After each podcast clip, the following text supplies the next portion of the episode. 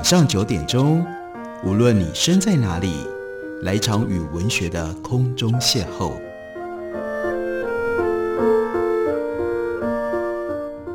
杨照谈书，邀您一同遨游文学世界，认识古今中外的经典之作。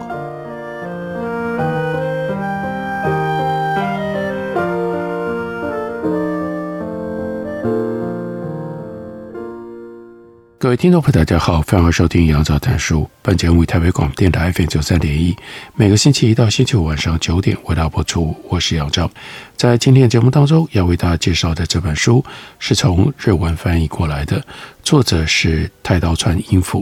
这本书的书名是《进化思考》。太刀川英夫是一位非常有名的设计师，不过除了在设计之外，他对于社会设计。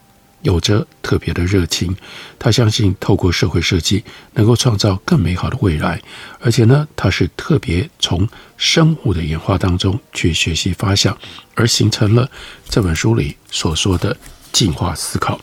太刀川回想自己二十年前那个时候还是学生，他热衷于建筑设计，沉浸在思考建筑造型的乐趣当中。不惜熬夜，一心只想要运用模型或者是电脑绘图，做出别出心裁的设计。建筑有一种魔力，着迷于建筑的学生无以数计。太刀川也是其中的一个。而有一天，太刀川的脑中突然出现了一个疑问，那就是什么是创造？连带的疑问是：我们真正理解创造的意义吗？他说：“这或许是一个突兀又平凡的疑问。字典里当然也记载了创造的意义。字典里的定义是制造出新的事物。”他说：“我当然知道这些解释。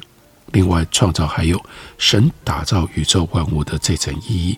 在日文当中有成语‘天地创造’，用来形容开天辟地。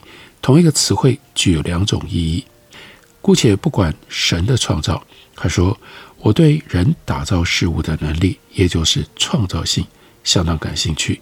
平时我们几乎不假思索地把“创造”这两个字挂在嘴边，但是追根究底，人为什么要制造出物件呢？尽管不断地埋头制作，但却不清楚自己的创造是否变得更好。虽然希望自己的创造能够更上一层楼，但却发现自己对创造一无所知。越想好好说明。创造这种现象，就越觉得束手无策。他就说：“我确实想要创造建筑设计，可是打造出美丽的建筑，就等于是杰出的创造了吗？我是否有很大的误解，忽略了创造当中极为重要的关键呢？”所以他就说：“我脑中偶尔就会浮现这种不安。如今回头想想，这种不安正是我人生当中的一大转捩点。”我开始觉得不安，是在一段探访全日本建筑的旅途当中。还是学生的我，已经透过书籍和资料看过了许多知名的建筑。当时我以为所谓杰出的建筑设计，就是前所未有的新颖外形。但是在旅途当中，实际看了那些向往已久、新颖出奇的建筑物，心中并没有产生特别的感慨。反而是有一些不抱期待，偶尔邂逅的建筑物所展现出来的豁然自在，更让我感动。简而言之，透过视觉媒体所看到的优异设计，和实际在现场用全副身心感受的舒适之间，有极大的差距。在我们和设计之间，存在着某一种看不见的关系。这种无所不在的关系，似乎和设计。尤其是杰出设计的定义或者是评价密切相关。再怎么引人注目的椅子，如果不经久坐会让人坐的感觉到痛，那就称不上是杰出的设计。反过来说，只要和人之间的关系良好，历经数百年的时光淬炼，一样受人喜爱。这种看不见的值到底是什么？我渐渐发现，比起形状，关系。更重要，我开始在自己心里将好的设计重新定义为可以透过形态引导出美好的关系。简单一双筷子，也包含如何设计关系的用心。墙上的海报、空气里的温度也一样。外观形状的背后，许多地方都存在着关系。假如这种关系决定了建筑的优劣，那么创造建筑的范围又该如何定义？从哪里到哪里可以称之为创造建筑？太刀川接着说：“我明明希望成为建筑师，但完全不知道自己应该要从何处、从什么样事情开始努力。或许可以说，我感受到了一种语义饱和。一旦察觉到关系性，才是优秀设计的本质。对于那些以奇特造型作为卖点的建筑，自然就无法感受到。”太多的意义，也开始不满足于单纯打造出新颖的外观。真正出色的设计，可以在人和物件之间产生出新的关系。既然如此，那么连一双筷子都做不出来的自己，真的有能力设计出建筑物如此庞大的物件吗？关于建立关系，实际该做什么，好像也虚无缥缈，难以具体掌握。所以在念研究所的时候，太刀川应付，他就为了这样的困惑而休学了。他要暂停脚步，重新思考。他就回想，于是我发现，自古以来，建筑师一直是创造人与物件之新关系的人。同时，从他们的表现也可以看得出来，所谓专业领域仿佛并不存在。例如，被誉为万能天才的达文西。最古老的金字塔设计者应和田，他同时也是一位医师。二十世纪代表性的建筑师戈比斯耶，他身兼画家、编辑、都市计划专家等身份。另外，米斯温德霍是家具设计师，也是校长、发明家。还有 Charles and Ray Emmons，他们是企业家、工程师、科学传播者、影片导演。从古至今。发挥创造性的设计师，并不像现在一样经过专业分工，只是具备了足以发挥其创造性的技术和思考。对我来说，这个事实提供了一缕希望。但是，过去必须整合式发挥创造性的职能，现在为什么都消失无踪了？如果我们想重新以过去伟人所成就的整合式创造作为蓝本，在未来催生出能够产生关系的设计或者是发明。那么，现在该要从何处着手？进入设计领域，往专业分工发展的高度经济成长期之后，设计似乎出现了萎缩现象，丧失了作为一种社会运动的力道。于是，太刀川他有这样的自我反思：不，我想不仅仅是设计，或许各种领域都因为专业分工的发展而渐趋萎缩。假如局限于自己狭隘的专业领域，认为只在划分出的范围之内才属于自己的工作范围，最后将无法刺激出这个领域的革新。人们开始将横跨许多领域的两难局面委由他人解决，认为把社会问题归咎于政治家是最简单的方法。理科、文科这种说法也是专业分工发展下衍生出来的现象。可是进行了这样的区分之后，非但无法创造出未知的崭新发想，或者是新鲜的物件，同时也很难对内对外带来影响。然而，我们可能一开始就放弃了可以成为各种专业基础的创造性学习。于是，那个时候虽然还很年轻，太刀川他就有了一股冲动，想要暂时放下建筑设计专业领域。离经创造这个现象的本质，先从小物件着手，希望能够做出确实嵌入关系的设计。不知不觉中，我开始以当时几乎已经绝迹的发挥整合式创造性的设计师作为我的目标，企图理解创造这种现象是一种徒劳的努力。创造的痕迹存在在我们日常各处，大家看一看自身的周围，地板。墙壁、窗户、灯具、椅子、桌子、电话、门、钥匙等等，一定可以看见各式各样的物件。这些并非来自于自然的物件，无一例外，都是过去某一个人所创造出来的设计。当然，发挥创造性的人并不局限于建筑师或者是设计师。松下幸之助和本田忠一郎，他们在创业初期，虽然身为经营者，他们也都亲自设计过图面。歌德写下了许多代表性的德语诗歌和小说，同时也是活跃的学者、政治家。角色的分工，或者是理科文科的区隔，并不存在他们的身上。他们只是单纯的去创造，有的时候创造也并不强调作者。我们生活当中被许许多多不知是谁制造的东西给包围，虽然也有像爱迪生发明的电灯泡、贝尔发明的电话，确知发明家身份的物件。不过，像是墙壁、柱子、门、钥匙，越是重要的元素，想要知道起初的。创造者就越是难如登天，甚至连是不是真有其人都值得怀疑。我想，现在构成我们生活的，应该是许多无名氏一连串的创造活动，历经无数不懈改善的结果。无论是谁的创造，总会有人再加以改善。这样的循环形塑了世界，而这个事实让向来以为创造出于个人之手的我们感到震撼。大家有思考过创造这件事吗？关于创造，我们应该用什么方法来予以思考？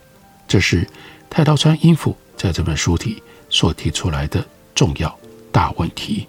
我们休息一会儿，等会儿来继续聊。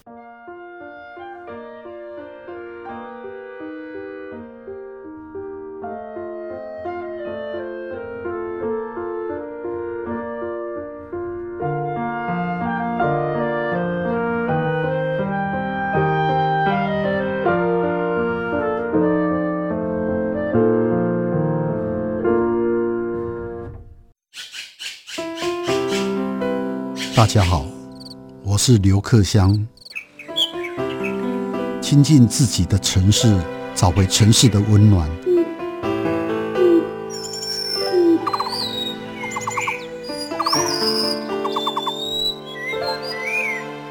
听见台北的声音，就在台北广播电台，FM 九三点一，AM 一一三四。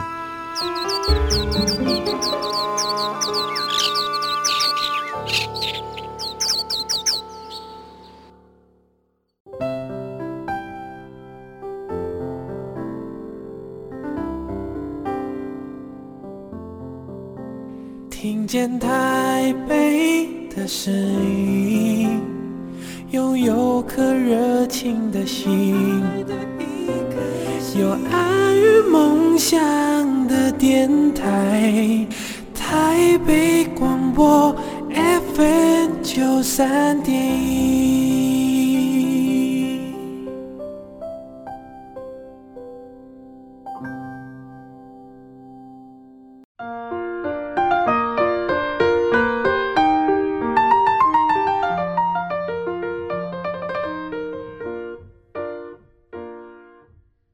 感谢您去收听《杨照谈书》。本节目以台北广播电台 FM 九三点一，每个星期一到星期五晚上九点，为大家播出到九点半。今天为大家介绍的这本书是双喜出版的新书，作者是太刀川，作者是太刀川英夫，书名是《进化思考》，由日文翻译过来的。太刀川这本书要认真的思考，到底什么是创造？关于创造，他提出了六个谜题。第一个谜题是何谓美？人依据什么判断美丽与否？为何需要美感？讨论创造的时候，几乎一定会提到美的概念。光是相关探讨，就足以形成一门学问。美就是如此的难解。现实当中，对于设计师、艺术家、工艺匠师等等创造性的职能来说，美都是一种共通感觉，也是创造的终极目的之一。设计师和使用者对于何谓好的形状可以隐约共识，但如何论断好坏却说不出明确的理由。要定义美，可以说极度的困难。但另一方面，我们对于美具备有共通的感觉，不可能学不会。尽管难以说明，但确实存在。由此看来，美的确难以琢磨。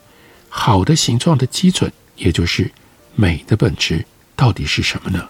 这是第一个大问题。第二个大问题是何为发想的强度？基本问题是什么样的点子才是强大的点子？在创造过程当中，没有办法避免这个问题。有的时候，我们会用发想的强度来表达，不管是设计、艺术、经营，在创造性的活动当中，位居核心的，往往就是发想点子。在形塑概念的阶段，一定会出现关于点子是好是坏、是强是弱的讨论。说到需要点子的工作，马上就会想到设计师、艺术家、电影导演、学者、发明家等等。不过实际上，无关职能行业，在所有的工作上，其实都需要具备有发想的能力。要提出强大的发想，似乎就得要有不同于原本专业的诀窍。优秀发想者的思考背后，或许有某一些共通的结构。那么，能够产生强大发想、好点子的结构到底是什么呢？再来看第三个问题，是如何看待关系？我们在优异创造物当中所看到的性质，那就不只是美丽的形状，或者是强大的发想，还必须要有能力去理解存在于创造周边的各种关系，要让物件发挥功能。也就必须要深入考察物件跟使用者的关系，必须要具备相关的知识，不只是设计师、学者、经营者这一类工作需要具备掌握关系的技术，而是从事任何一种工作都应该要具备这种能力，而偏偏学校里很少教你这些能力。我仔细想一想，或许只是我们没有把握机会去进行学习。这种掌握过程当中，其实可能存在着某一种共通的规则。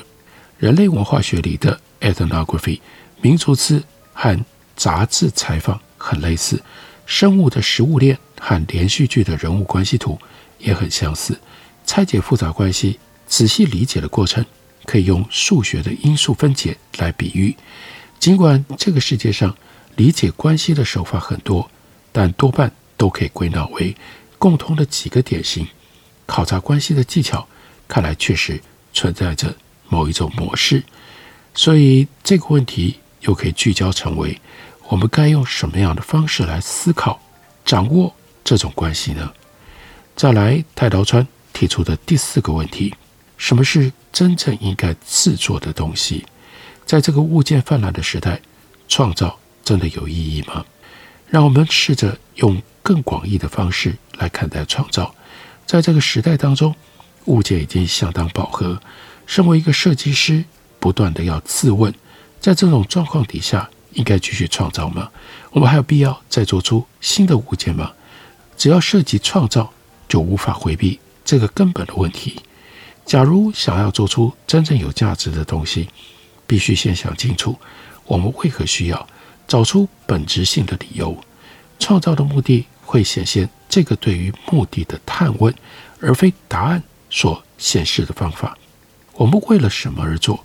即便没有答案，有的时候新的问题也可能驱动社会的改变。让我们再次思考：身为当代的我们，该问什么问题？现在真正该做的东西，到底又是什么？第五个问题。为什么大自然擅长创造？请大家看看窗外，你会看到行道树、花草、飞鸟、积云等等。植物是自然的产物，而树木除了有美丽的造型之外，叶片是把光转换为能量的转换器，树干可以吸收水分，让必要的水分循环。另外，还可以透过果实巧妙利用和动物的共生关系。让后代广传四方。看在设计师的眼里，这些创造充满惊奇。自然当中处处存在着大量由形态而生的美丽关系。基本上，生物远比人类创造出的人造物件具备更细致也更有效率的结构。生物和人造的设计产生于完全不同的过程当中。那为什么我们会从中感到有一种共通的创造性呢？其中说不定就正藏着揭开人类创造性现象之谜的线索。最后第六个问题：为什么人类会具备有创造性的能力呢？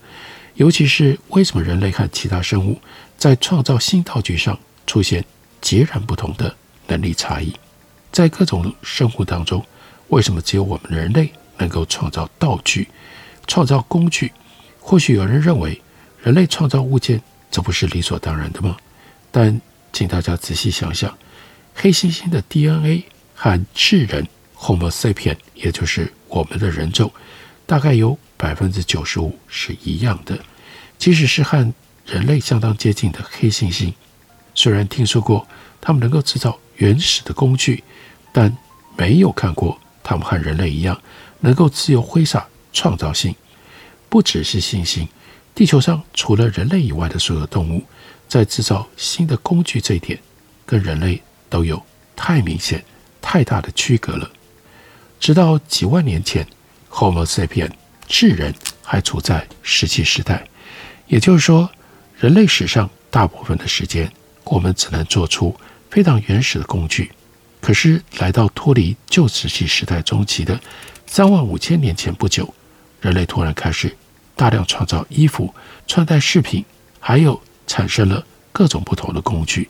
为什么同样是人类，却出现了如此剧烈的创造性差异？现在我们不管是做早餐、在教室里聊天、在公司思考计划，都仰赖创造性。创造性是和生存无法切割的重要能力，但太古的人类或者是动物。为什么没有具备这么方便的能力呢？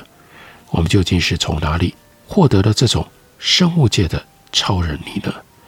探索创造的过程当中，这些根源性的谜题一直在太刀川的脑海里。他说，将近二十年来，我一直企图从这个疑问出发，解开创造性之谜。起初，我基于设计师的身份，希望琢磨自己的创造性。因而不断的探究，但是我渐渐觉得这个主题其实跟所有人类都有关。创造性明明和每一个人息息相关，却很容易让人出现心理上的自卑情结，觉得这是关乎天分的问题，而放弃了创造。要如何克服这种绝望呢？假如有一种人人都能够学会创造发想的方法，该有多好！而这也就是这本书的关键之处，他试图要提出一种进化思考，让人人都能够去学会创造发想。在这个地球和社会都濒临浩劫的时代，未来还有堆积如山的课题，要找到新的解答，势必就得要具备创造性。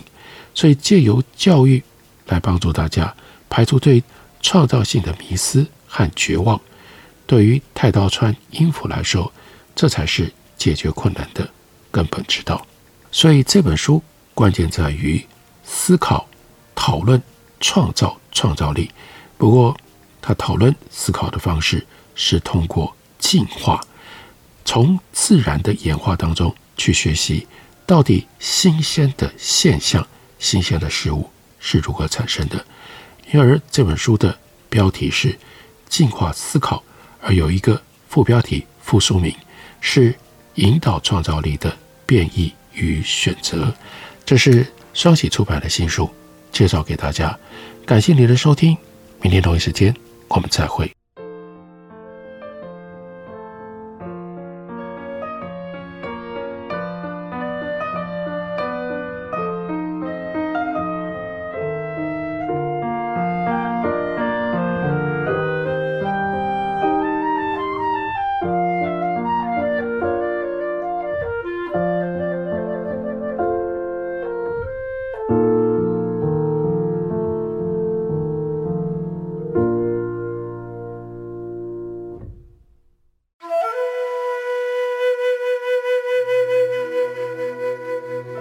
哎呦，啊，电台转来转去都不知道听哪一台耶！你可以听 FM 九三点一那一台呀。FM 九三点一？对呀。